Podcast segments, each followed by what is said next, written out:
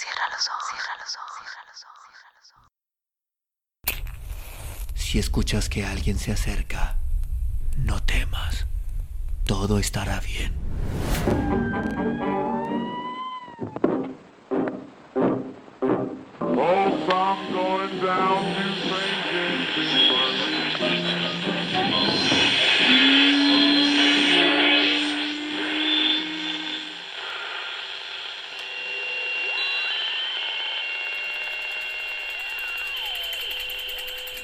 Estás escuchando, Crónica, Crónica Lunares, el lugar, el lugar donde, donde oídos. entra por tus oídos. Bienvenido. Del hijo y del matrimonio. Friedrich Nietzsche. Tengo una pregunta para ti solo, hermano mío. Como una sonda, lanzo esta pregunta a tu alma, para saber lo profunda que es. Tú eres joven y deseas para ti hijos y matrimonio, pero yo te pregunto, ¿eres un hombre al que le sea lícito desear para sí un hijo? ¿Eres tú un victorioso, un domeñador de ti mismo, el soberano de los sentidos, el señor de tus virtudes? Así te pregunto, ¿o habla en tu deseo el animal y la necesidad? ¿O la soledad? ¿O la insatisfacción contigo mismo? Yo quiero que tu victoria y tu libertad anhelen un hijo. Monumentos vivientes debes erigir a tu victoria y a tu liberación. Por encima de ti debes construir, pero antes tienes que estar construido tú mismo, cuadrado, de cuerpo y de alma. No debes propagarte solo al mismo nivel, sino hacia arriba. Ayúdate para ello el jardín del matrimonio. Un cuerpo más elevado debes crear, un primer movimiento, una rueda que gire por sí misma. Un creador debes tú crear. Matrimonio. Así yo llamo a la voluntad de dos de crear uno que sea más que quienes lo crearon.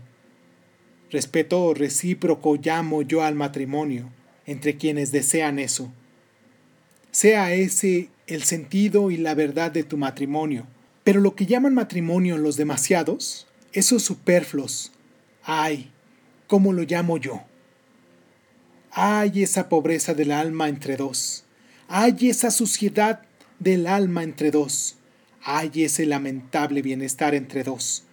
Matrimonio llaman ellos a todo eso y dicen que sus matrimonios han sido contraídos en el cielo. No, a mí no me gusta ese cielo de los superfluos. No, a mí no me gustan esos animales trabados en la red celestial. Permanezcan lejos de mí el Dios que se acerca cojeando a bendecir lo que Él no ha unido. No me os riáis de tales matrimonios. ¿Qué hijo no tendría motivo para llorar sobre sus padres? Digno me parecía a mí ese varón, y maduro para el sentido de la tierra. Cuanto más vio a su mujer, la tierra me pareció una casa de insensatos.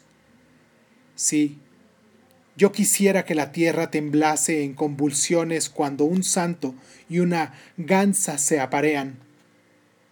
Este marchó como un héroe a buscar verdades y acabó trayendo como un botín una pequeña mentira engalanada. Su matrimonio lo llama. Aquel era esquivo en sus relaciones con otros y seleccionaba al elegir, pero de una sola vez se estropeó su compañía para siempre. Su matrimonio lo llama. Aquel otro buscaba una criada que tuviese las virtudes de un ángel, pero de una sola vez se convirtió él en criada de una mujer, y ahora sería necesario que, además, se transformase en ángel. He encontrado que ahora todos los compradores andan con cuidado y que todos tienen ojos astutos, pero incluso el más astuto se compra a su mujer a ciegas. Muchas breves tonterías. A eso se llaman entre vosotros amor, y vuestro matrimonio pone fin a muchas breves tonterías en la forma de una sola, y prolonga estupidez. Vuestro amor a la mujer y el amor de la mujer al varón. Ay, ojalá fuera compasión por dioses sufrientes y encubiertos, pero casi siempre dos animales se adivinan recíprocamente, e incluso vuestro mejor amor no es más que un símbolo estático y un dolorido ardor. Es una antorcha que debe iluminaros hacia caminos más elevados. Por encima de vosotros mismos debéis amar alguna vez. Por ello, aprended primero a amar, y para ello tenéis que beber el amargo cáliz de vuestro amor. Amargura hay en el cáliz, incluso del mejor amor.